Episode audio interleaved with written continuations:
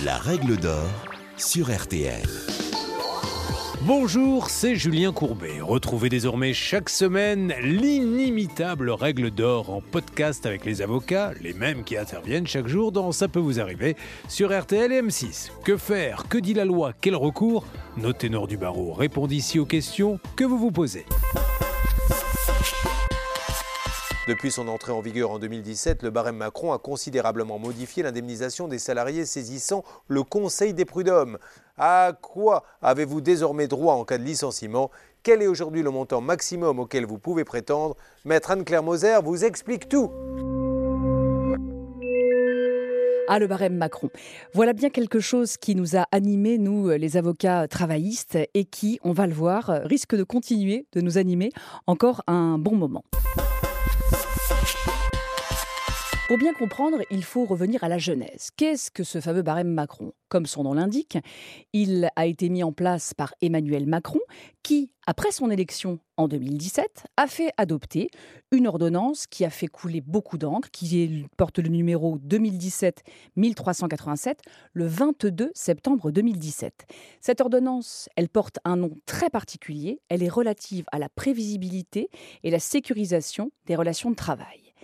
Et cette ordonnance, pourquoi c'est de la dynamite? Parce qu'elle contient un barème, un barème qui met en corrélation le nombre d'années d'ancienneté du salarié dans l'entreprise avec le montant des indemnités qu'il peut percevoir dans l'hypothèse où il est licencié et que son licenciement est reconnu comme étant dépourvu de cause réelle et. Pourquoi c'est de la dynamite? Parce que ce barème, que l'on peut trouver facilement en tapant barème Macron, il institue un plancher et un plafond. Autrement dit, on a, selon nos années d'ancienneté, on commence de zéro. Quand je dis zéro, ça peut être un ou deux ou trois mois, mais enfin, de zéro jusque plus de 20 ans et 30 ans. On a un plancher qui commence à un mois et un plafond. Le plancher, sachez-le, il est toujours de trois mois, quelle que soit l'ancienneté, jusqu'à nos 30 ans d'ancienneté. Avec attention, des exceptions majeures. Le barème Macron ne s'applique pas en cas de harcèlement moral et de harcèlement sexuel avéré. Là, on est hors barème et on peut être indemnisé de notre préjudice réel s'il n'y a pas de plancher, il n'y a pas de plafond. C'est la même chose si l'on est victime d'une discrimination et c'est encore la même chose lorsqu'il y a la violation d'une liberté fondamentale.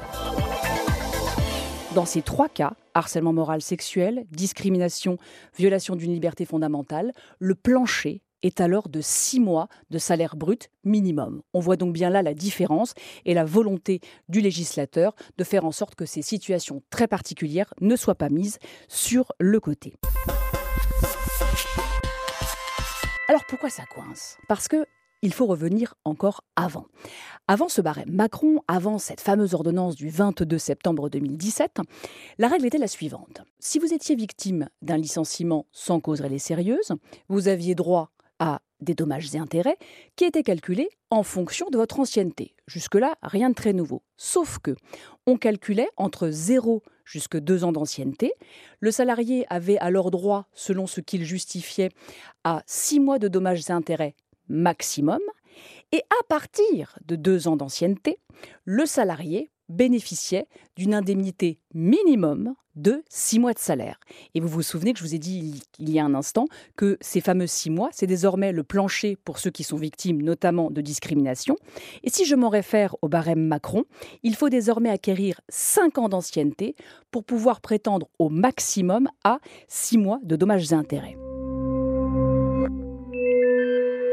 Autant vous dire que ça a chauffé sévère et que beaucoup ont vu dans ce barème Macron une atteinte aux droits des salariés et surtout la possibilité désormais pour les employeurs de provisionner en quelque sorte les licenciements et de se dire eh bien finalement je vais me débarrasser d'un tel ou d'un tel car je sais exactement combien ça va me coûter. Ça c'était dans l'inconscient collectif il y avait les juristes.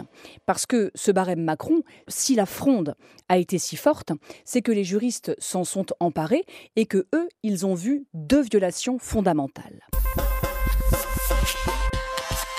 La première violation, c'est celle de l'article 10 de la Convention numéro 158 de l'Organisation internationale du travail qui dit quoi?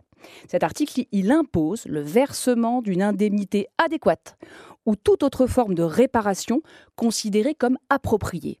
Et les opposants au barème Macron disaient que ce fameux barème, avec son plancher, son plafond, eh bien, il ne permettait pas cette fameuse indemnisation appropriée. Les juristes utilisaient aussi un second texte. C'était l'article 24 de la Charte sociale européenne du Conseil de l'Europe, qui n'est pas toute jeune puisqu'elle date du 18 octobre 1961, mais elle est toujours en vigueur.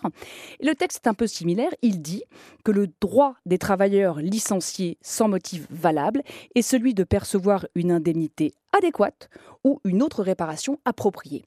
On comprenait bien donc le débat. Toute la question qui s'est posée concrètement, c'était de savoir si ce fameux barème Macron était ou pas conforme à ces deux textes internationaux et européens qui étaient mis euh, sur la table. Et là, permettez-moi de vous dire que ça a été une bataille qui a fait rage. Parce que très rapidement, les conseillers prud'homaux ont été saisis de contestation. Et là, pour avoir vécu cela, puisque cela fait un moment que je pratique la matière, on s'est fait des tours de France extraordinaires de jurisprudence parce que très rapidement, il y a eu une scission, d'abord entre les conseils de prud'homme. Alors il y avait les pro-barème Macron au Mans, à Caen, au Havre, à Tours, et puis les opposants au barème Macron, les conseils de prud'homme de Troyes, pionniers de la contestation, d'Amiens ou de Lyon.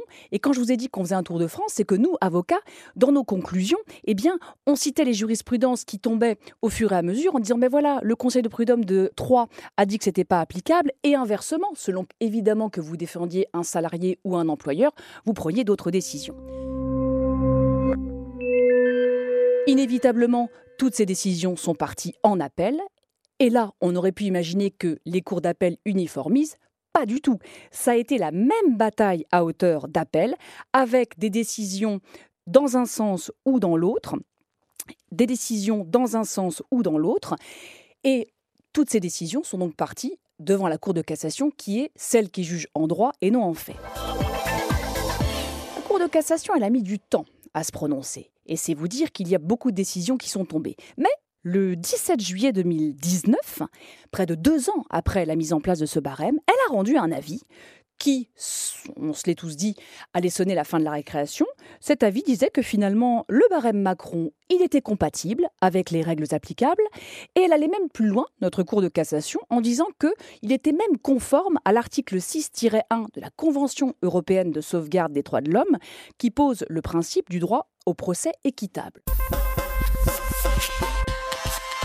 Alors on s'est tous dit, bon voilà, on va se reposer. Que nenni. C'était sans compter la cour d'appel de Reims, et si je la cite évidemment, c'est parce que c'est ma cour d'appel, qui dans un arrêt du 25 septembre 2019, on est trois ans après, vient nous dire que ce barème, il ne dispense pas le juge d'apprécier s'il ne porte pas une atteinte disproportionnée aux droits du salarié concerné on n'était pas très avancé et la Cour d'appel de Paris, bim, en remet une louche le 16 mars 2021 où elle écarte le barème. Il s'agissait d'une salariée qui était âgée de 53 ans et la Cour d'appel de Paris, dans un arrêt très clair du 16 euh, mars donc, indique que selon elle, eh bien l'indemnité que pouvait avoir cette femme-là, comprise entre 3 et 4 mois de salaire en fonction de son ancienneté, n'était même pas la moitié du préjudice qu'elle subissait en termes de diminution de ressources financières par rapport à son licenciement, donc exit le barème. Là encore, on s'est fait quelques sueurs froides. On attendait tous donc avec impatience que la Cour de cassation se prononce et Alléluia, elle l'a fait par deux arrêts extrêmement importants du 11 mai 2022 où elle a tranché de façon claire. Elle a validé le barème Macron en indiquant, je la cite, qu'il offrait la sécurité juridique et la garantie claire et ferme de ce que les droits étaient respectés. Alors on a pu enfin souffler et se dire que désormais on allait pouvoir se reposer. Mais c'était sans compter la Cour d'appel de Dijon, qui, le 21 octobre dernier, dans un arrêt qui va bientôt passer à la Cour de cassation, eh a repris le cheval de bataille et a indiqué que le barème n'était pas conforme. On est donc reparti pour un tour. Vous venez d'écouter le podcast des règles d'or de l'émission Ça peut vous arriver. Retrouvez tous les épisodes de ce podcast sur l'application RTL, sur rtl.fr et sur vos plateformes favorites.